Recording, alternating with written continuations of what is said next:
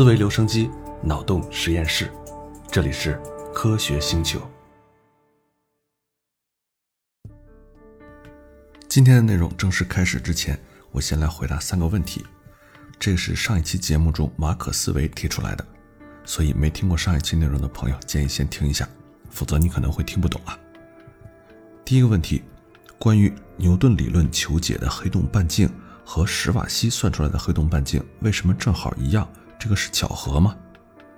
首先来说啊，这两个公式在数学形式一样，可以说是数学上的巧合，也可以说本来牛顿理论就是爱因斯坦理论的近似。但是这个近似不是很粗略的，而是非常精细的。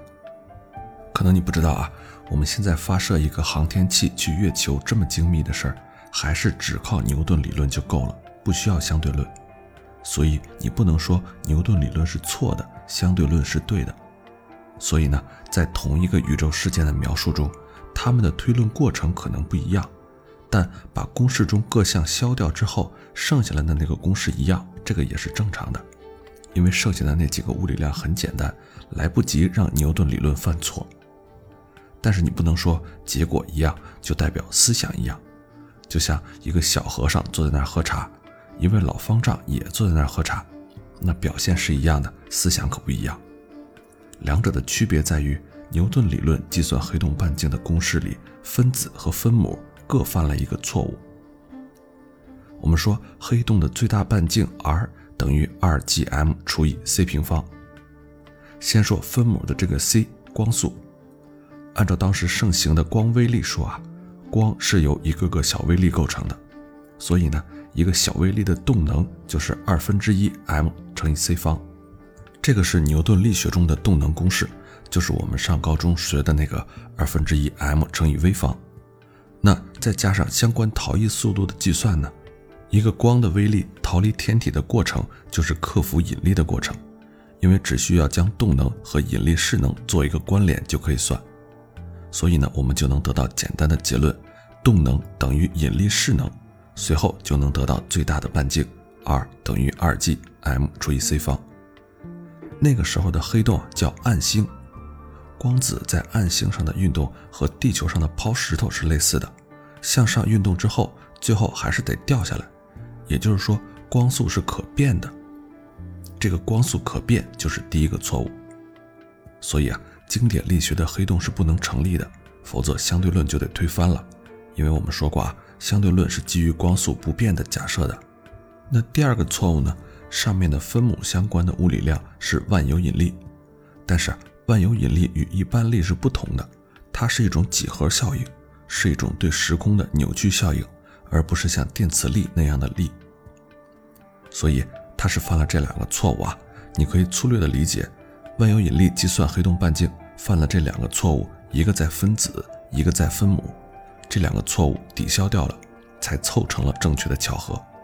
但是强调一下啊，这个只是一个粗略的描述，并不精确，只是来帮你理解。那关于这个问题呢，就只能说到这儿了。你要想再进一步搞清楚，就只能真的去把史瓦西半径的计算公式搞明白才能说了。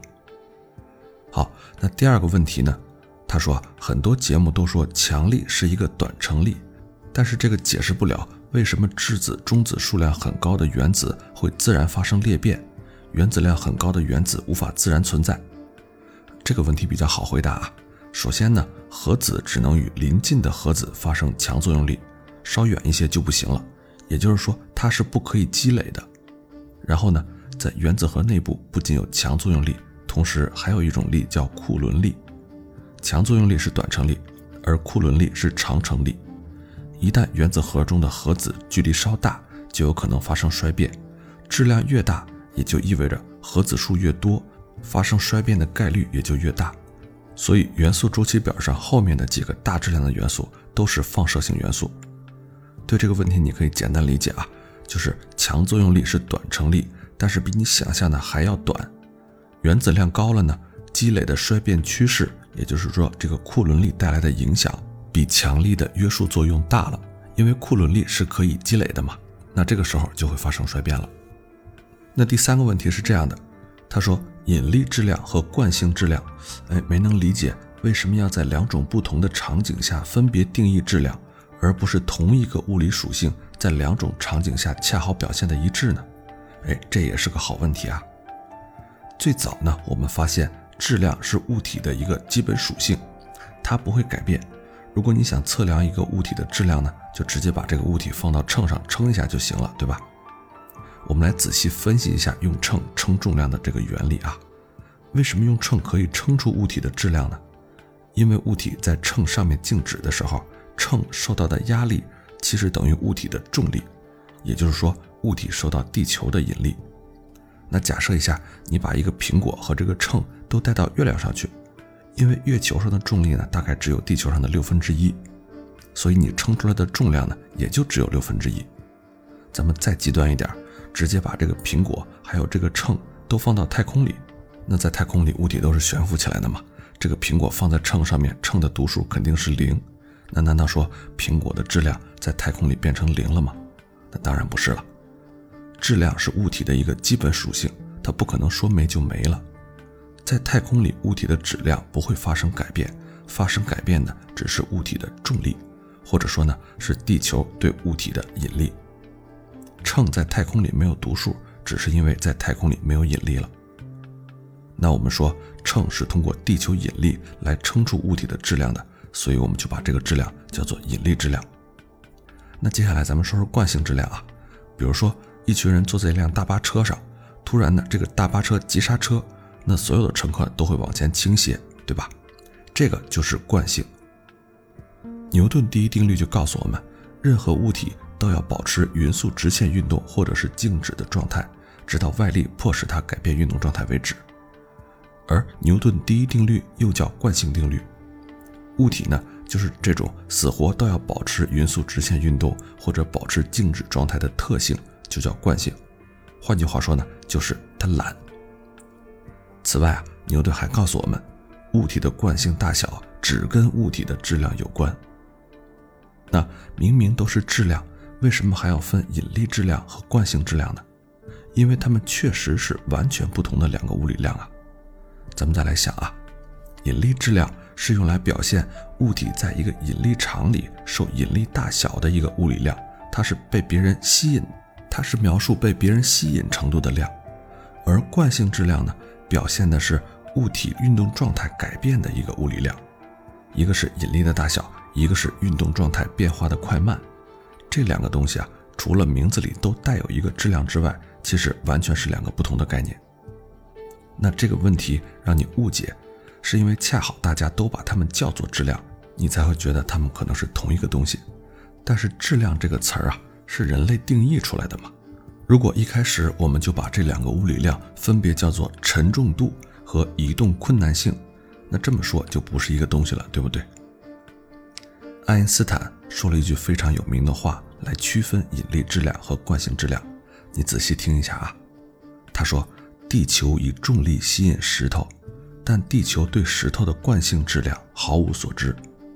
地球的召唤力与引力质量有关。”而石头所回答的运动则与惯性质量有关。说到这，你就知道啊，牛顿的原话是：物体惯性的大小只跟物体的质量有关。可他并没有说惯性质量就是引力质量，包括那个时代的所有人都不敢说。但是呢，他们发现实验测量的时候，这两个质量是成正比的。成正比在物理学家眼里啊。跟相等其实是等价的，他们通过加一些换算常数，就可以让两个成正比的量完全相等。那在牛顿的眼里呢，引力质量和惯性质量相等，仅仅是一个巧合，仅仅是纯数字上的恰好相等罢了。而只有爱因斯坦，在经过一系列的深思熟虑之后，认为惯性质量和引力质量的相等绝对不是巧合，而是有更深层次的原因。于是呢。爱因斯坦大胆地认为，惯性质量和引力质量是等价的。这个深刻的洞见，才让他创立了广义相对论。好了，咱们三个问题就回答到这儿，希望能让我们的这位朋友满意啊。那下面我们开始今天的内容。上一集我们说，黑洞是根据天体物理和宇宙学理论，借助爱因斯坦的相对论而预言的存在于宇宙中的一种天体。关于黑洞的描述、模型的确立和在宇宙中寻找黑洞，目前来说都还是比较错综复杂的。简单来说呢，黑洞就是一个质量相当大、密度相当高的天体，它是在恒星的核能耗完之后发生引力坍缩而形成的结果。那由于光线无法逃逸，前面咱们说了啊，这个逃逸其实是加引号的，所以黑洞不会发光，不能用光学天文望远镜就看到它。但是呢，天文学家可以通过观察黑洞周围的物质被吸引的情况，找到黑洞的位置，发现并且研究它。对于我们目前研究的黑洞啊，基本上是根据它的质量大小而分类的，分辨标准是黑洞能有多少个太阳的质量。一般来说，三到二十个太阳质量这样的黑洞，我们把它叫恒星级黑洞；六到八十个太阳质量是活跃度非常强的黑洞，而质量达到百万甚至上百亿个太阳质量的，就是超大质量黑洞了，也称为星系级黑洞。质量在一百到一千个太阳质量的黑洞称为中等质量黑洞。目前呢，这样的黑洞发现的数量非常少，所以也被称为黑洞沙漠。咱们先来说说恒星级黑洞，就是三到二十个太阳质量的黑洞。X 射线双星是由一颗辐射 X 射线的致密天体和一颗普通的恒星组成的双星系统。其中呢，致密天体可能是黑洞、中子星或者是白矮星。当这个致密天体为黑洞的时候，我们就称之为黑洞 X 射线双星。那么我们怎么才能知道其中的致密天体是黑洞呢？在 X 射线双星里啊，中心致密天体通过星风吸进伴星的物质，也就是说把这个伴星给它吸进去。这个过程会形成围绕着黑洞旋转的吸积盘。对于恒星级质量的黑洞或者中子星来说，吸积盘内区域温度会非常的高，辐射主要在 X 射线波段，所以呢我们更容易从这个波段发现它们。对于由两个天体组成的绕转系统来说啊。如果轨道角度合适，我们就有可能看到食现象。这个食呢，就是食物的食。比如说，在我们太阳系看到的就叫日食了。这样呢，我们就可以观测到周期性的变化。即使没有看到食现象，由于绕转，作为伴星的恒星谱线会呈现出正弦多普拉位移效应。这种效应呢，也可以得到绕转周期。通过这样的效应呢，我们就可以很好的确定它伴星的质量。在二十世纪六十年代，通过 X 射线观测，我们就发现天鹅座 X 一是一个非常强烈的 X 射线源，它的伴星呢是一颗超巨星，质量大约为二十个太阳质量，它的轨道周期大概是五点六天，通过谱线的多普勒效应测到的速度大概是七十公里每秒，计算发现这个 X 射线源的最小质量也应该是五到十个太阳质量。这个就远远超过了白矮星或者中子星的质量上限，所以它很可能就是黑洞。当时这个源被认为是第一个黑洞的候选体。随后呢，在一九七二年被证实。到目前为止，在我们的银河系里就已经发现几十颗这样的黑洞 X 射线双星候选体，大小大概就是五到二十个太阳质量。当然，还有更多的黑洞还在黑暗中沉睡。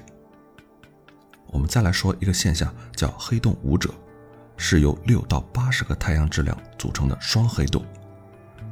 二零一六年二月十一号，美国激光干涉引力波天文台，也就是著名的 LIGO，宣布人类首次发现了引力波，证实了爱因斯坦百年前的预言。到目前为止，我们已经探测到了很多次双黑洞合并产生的引力波信号。有点不新鲜了。二零一九年四月一日，LIGO 升级之后恢复开机，启动第三轮引力波探测。这次升级之后，LIGO 的灵敏度比以前提高了百分之四十，今后也将会探测到更多的黑洞合并事件，有可能从以前的每月一次事件增加到每月数十次，从而使引力波事件成为常态。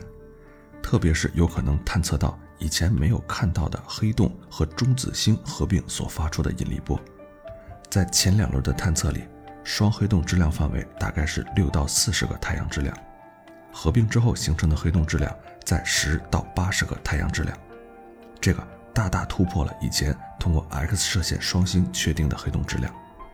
然后我们说说巨型黑洞，就是几百到百亿个太阳质量的星系级黑洞。类星体是二十世纪六十年代四大天文发现之一，另外三个发现呢，分别是脉冲星、微波背景辐射和星际有机分子。类星体是一种星系，但是看上去非常的致密，像恒星，因此得名类星体。这类天体红移很高，目前最高大概是七，也就是说它远离我们的速度达到了零点七倍的光速。距离地球可以达到一百亿光年以上，单位时间发出的能量可以高达幺零四八尔格每秒，这个就是远远高于普通星系的光度。那这么小的体积能够持续发出这么强烈的辐射，这种辐射不可能来自于普通星系那样的恒星发光，因此这类天体的能源机制一直让天文学家感到困惑。后来人们开始慢慢认识到。这种星系中心可能存在一个巨型黑洞，围绕着这个巨型黑洞有一个高速旋转的吸积盘，吸积盘把一部分物质的引力变为热能，并且辐射出去。除了类星体之外，人们也慢慢认识到，可能所有的星系中心都存在一个巨型黑洞。从星系演化的角度来说，可能不仅仅是星系造就了其中心的巨型黑洞，中心黑洞也严重影响了整个星系乃至宇宙的演化。我们银河系中心就存在一个巨型的黑洞。欧洲天文学家贾斯等人利用该黑洞周围数十颗恒星动力学的测量啊，测得这个黑洞的质量大概是四百万个太阳质量。刚才说的这个恒星动力学是说啊，黑洞周边没有掉进黑洞的恒星会得到黑洞的加速。由这个现象呢，我们可以判定黑洞的存在。最后我们来说一下中等质量的黑洞，也就是前面说的黑洞沙漠。相比于较为公认的超大质量黑洞和恒星级黑洞，中等质量黑洞存在的证据可以说是初露端倪，大家的认可度还不是特别高。初步的候选呢有两种，第一种是矮星系中心的黑洞，由于我们发现黑洞的质量和这个星系的总质量存在比较好的相关性，因此呢中小星系里可能会发现中等质量的黑洞。这类矮星系可能没有经历主要的合并过程，因此也没有长大。那第二类的候选者呢，就是极亮或者超亮 X 射线源。这类源一般位于星系的非中心位置，但是光度呢可以达到十的三十九次方尔格每秒，甚至到十的四十二次方尔格每秒以上。这个尔格每秒，你知道它是光度的单位就可以了啊。也就是说，它们辐射出来的光度。远超过恒星级黑洞的光度，有一个星系叫 ESO 二四三杠四九边缘的 HLX 杠一，是一个特殊的极亮 X 射线源，大概每四百天爆发一次，最高光度可以超过十的四十二次方尔格每秒。从它的 X 射线部分黑体谱，还有它的吸积盘不稳定性等等方式啊，我们都能算出来它的质量大概是十的四次方到十的五次方个太阳质量。所以呢，这个圆是中等质量黑洞最好的候选体之一。球状星团也是中等质量黑洞存在的热门候选天体。目前已经利用多种方法搜寻啊，但是结果呢都相当不确定。相比而言，中等质量黑洞似乎还是一个沙漠地带。寻找中等质量黑洞对理解黑洞形成和演化将起到至关的作用。我们希望不久的将来，随着更高灵敏度。更大市场的望远镜或者空间引力波计划建成，中等质量黑洞的沙漠能变成绿洲。前面我们说了几个和黑洞相关的名词，它们都和黑洞的表现有关系。我们下面就来聊一聊黑洞有什么表现啊？首先呢是喷流和吸积盘。黑洞的贪婪我们都知道啊，但是有一小部分黑洞还是没有那么贪婪，它会把其中一部分物质以极高的速度抛向宇宙空间。这就是所谓的喷流，喷流已经在很多不同尺度的天体中都发现了，比如说黑洞、X 射线双星、超大质量黑洞天体、大质量恒星坍缩或者双子星合并导致的伽马射线暴等等。目前呢，关于喷流的产生机制啊，依旧是一个谜，特别是黑洞附近的等离子体如何被加速到接近光速远离黑洞的。由于星系等离子体都带有一定的磁场。当这些等离子体被黑洞俘获之后呢，会向黑洞靠近。等离子体中的磁场也会随着等离子体一边旋转一边向黑洞靠近，形成螺旋形的结构。一些还没有掉进黑洞的等离子体就有可能顺着磁力线改变方向，被黑洞加速喷出来，从而远离黑洞。在一定的距离以后，速度可以达到零点九甚至零点九九九倍光速以上，这就形成了我们看到的相对论性喷流现象。如果这种喷射正好指向我们地球的方向，我们看上去就类似于类星体，也就是说，在很小的范围内产生极大的能量。相对论效应导致喷流的辐射会被放大好几百甚至是好几万倍，以至于我们看到的辐射可能完全由这种喷射流辐射主导，黑洞吸积盘或者星系的辐射就完全看不到了。喷流对理解很多高能天体物理现象有着至关重要的作用，但是总体而言。我们对喷流如何形成、能量从哪里来、如何加速、能量如何耗散等等关键物理过程都知道的非常少。从力学角度来说，黑洞的定义可以是这样的：它是一个时空区域，其中引力场是十分强大的，以至于任何物质都不能逃逸出去。它具有非常高的物质密度，体积呢是由史瓦西半径来确定的。由于黑洞的中心是一个起点。它的密度远远比宇宙中其他物质的密度大得多，几乎无法用数字去描述。黑洞也能产生潮汐引力，大小决定于物质的密度，密度越低，黑洞外部时空弯曲越小。而在黑洞的世界面上，引力为零。用经典观念来解释呢，就是在世界上，黑洞的离心力与引力抵消了。坍缩成黑洞之前的恒星一般都具有磁场，形成黑洞之后。它们还是会从星际介质中吞噬带电的粒子，比如说电子或者质子，所以黑洞是具有电磁性质的。但是黑洞带电的总量是受到限制的，超过一定的限度，黑洞的世界就会被向外排斥的强大的电子斥力摧毁。带电的限度和它的质量是成正比的。由于引力的存在，时空就不是我们多少年来理解的那个概念了，时空变得弯曲了。时间也不再是绝对的，而是变得有弹性了，甚至啊，在一定的情况下会发生冻结，特别是在高密度的中心区域，空间弯曲的更明显。科学家们就发现啊，一个遥远的星体发出光线，在通过很长的距离传到我们地球的时候，我们会同时看到好几个图像。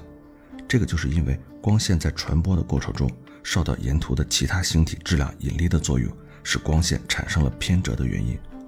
许多黑洞就是靠这种光线弯曲的测量而被探测到的。按照黑洞的研究理论啊，黑洞是一个单向膜，无论什么样的物质只能进而不能出去。坍缩的最后结果造成黑洞内部的物质成分都是一样的，原子里面的电子被质子俘获变成了相同的中子。所有进入世界的物质只能改变黑洞的质量，最终呢，黑洞只需要质量。角动量、电荷这三个参量完全确定它的时空结构，这个结论呢就称为黑洞无毛定理。也就是说，除了质量、角动量还有电量这三根毛之外，静态黑洞的其他毛发全都消失了。其实应该叫三毛定理吧。这个定理呢是由惠勒最先提出来，经过霍金等人证明的。这个定理的意义就是告诉人们啊。黑洞与引力坍缩之前的物质种类没有关系，也跟物体的形状没有关系。引力坍缩丢失了几乎全部的信息，任何有关黑洞形成之前的大量复杂的信息都不可能在黑洞形成之后知道。人们能够得到的只是黑洞最终的质量、旋转速度，还有它带多少的电。这里面说到的霍金可以说是大名鼎鼎了，他还做出了另外一项重要的贡献。我们都知道啊。真空是量子场系统的能量最低状态。由于真空有涨落的效应，真空里会不断有各种各样虚的正负粒子对产生，但是呢，不允许有实的负能量存在。正负粒子对产生之后很快会消失，都不能被直接观测到。但是呢，由于黑洞的单向膜不同于一般时空，在那里允许存在极短的负能态。然而呢，在世界外部紧靠世界的这个地方。如果产生了这样的涨落，就有可能通过量子力学里的隧穿效应穿过边界进入到黑洞内部，同时正粒子会跑到无穷远的地方，而负粒子就进入黑洞了。于是呢，就会有粒子从黑洞逃逸出来，这个就是著名的霍金辐射。黑洞的霍金辐射说明它的能量随着波长分布等同于1990年普朗克的黑体辐射公式，所以呢，黑洞是具有一定温度的天体。有研究表明啊，当黑洞温度比周围温度低的时候，黑洞向外辐射小于从外界吸收的质量，黑洞的质量就会增加。反过来，当黑洞的温度比周围温度高的时候，黑洞就会逐渐蒸发，以至于最后消失。所以呢，黑洞的寿命和恒星正相反，它的质量越大，寿命越长。那聊到这儿呢，这一期我给你整理的关于黑洞的内容啊，基本上就聊完了。但是因为我们这个专辑真的更新的很慢啊，所以呢，再给你稍微加一点餐，咱们聊一个稍微有意思一点的话题：如果黑洞穿过地球，会发生什么事儿？在宇宙里啊，有无数的黑洞隐藏在不同的区域里。根据推测，仅仅是我们的银河系就至少有几百万个黑洞。那这么多的黑洞，会不会哪天其中一个就窜到太阳系附近呢？如果它们真的能够窜到太阳系的周边，可以想象啊，这对我们来说绝对是毁灭性的灾难。好在啊，宇宙的空间是如此之大，即使是上百万个黑洞也分布得非常稀疏，我们不太可能和黑洞遭遇。那么咱们就假设啊，黑洞真的靠近地球，我们会看到什么呢？首先啊，我们的大气会首当其冲受到灭顶之灾。黑洞的引力太过强大，会直接剥夺走地球的大气。地球表面所有的空气会形成一个超级龙卷风，携带着巨大的能量，全部涌入黑洞之中。当然了，我们也会被风裹挟着飞进黑洞。假设有一个超能力的人啊，不但不会被黑洞吸走，而且不需要呼吸，在没有空气的地球上还能生存，那么他接下来会看到什么呢？当黑洞的引力越来越强，连地表也无法承受黑洞的引力，地面就会开始撕裂。岩浆开始迸发，当所有的物体都被吸进去之后，这位超人也在劫难逃，被吸进黑洞。我们知道，一个物体受到另一个物体的万有引力的大小和距离有关。由于黑洞的引力太过巨大，即使一米多长的人，头和脚受到的引力也会有巨大的差别。在这样的条件下，这个人会被拉得特别长，而且离得越近，拉得越长。人会变得比一根面条还要细，在他进入黑洞的世界范围以内之前，他看到的将是一片漆黑。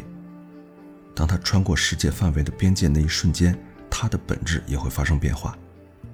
最终，在黑洞的起点内，这个人被彻底的分解，完全消失，转化为能量，储存在起点里，等待着黑洞霍金辐射回到宇宙空间，或者等到起点大爆炸的时候，成为新天体的养料。那么，如果黑洞靠近地球，人类该怎么办呢？这个要取决于黑洞的质量和速度。第一种做法呢，就是什么也不做。如果黑洞不是太大，我们的宇宙中有很多这样的微型黑洞啊，比如说它的质量小于地球的百分之一，那么人类还有很好的生存机会。假设它以两百公里每秒的速度行驶，质量为地球的百分之一，并且与地球直接相撞，当这个黑洞接近地球的时候，你会感到重力的方向有微小的变化，取决于黑洞达到地球时你在地球上的位置。除非非常靠近的地方，否则你不需要将任何东西拴到地面上。但是啊，你肯定不想离它太近，在六百千米左右的范围里，都会感到来自黑洞大概一个 G 大小的拉力。在三百公里以内，拉力将达到四个 G，但是持续的时间只有两到四秒。所有的东西都必须用螺栓固定住。距离一百五十公里处的地方将遭到大规模的破坏，在五十公里范围内会遭到彻底的破坏。但是如果黑洞更大，并且行进速度更慢，那么破坏就会成倍的增加。当一个有地球质量百分之十的黑洞以五十公里每秒的速度行进的时候，将彻底毁灭一切。那我们可能做的第二件事呢，是推动地球偏离现在的轨道。只需要把地球的轨道推出几十公里，这个取决于黑洞的质量啊。那推动地球需要建立大量的氢融合火箭、巨大的离子推进器，不过这个也需要大量的时间才能完成。如果黑洞非常大，有一个太阳质量那么大，或者是更大，那么我们就需要离它一亿公里以上，否则它也会严重破坏地球的轨道，让气候遭到破坏。那最后我们能做的事儿，可能就是星际移民了。未来我们可能会使用一种方式。当地球不能够支持人类的生存，或者地球遭到威胁的时候，我们可以移民到火星或者其他外星球上。那关于星际移民以及外星球的事儿，也有好多的朋友留言想让我讲一讲啊。那以后我找到相关的资料再整理起来讲给你听。好了，这个就是今天的全部内容了。最后再说一两句闲话吧。我这个专辑呢，一般都是半夜两三点更新，大家也都看得到。平时也是特别的忙。前一段时间呢，因为个人的原因断更了很长一段时间，中间确实有很多朋友一直在催更啊，我都看得到，但是非常不好意思回答，呃，沉寂了挺长时间。结果前几天更新了一期啊，受到了好多人的鼓励，很多老朋友都跟我说欢迎回来，呃，我看了确实是非常的感动啊。直到今天呢，我们这个更新这么佛系的专辑，还会收到很多朋友五星的专辑评分。每次后台给我推送你的专辑又被人评为五星了，我就会特别开心，也会觉得有点不好意思。总之，谢谢每一个人的留言，谢谢每个人的提问，甚至谢谢你的批评。当然，也要谢谢你给我打出这么高的评分来。谢谢每一个陪伴我的人。那我们就下期再接着聊吧。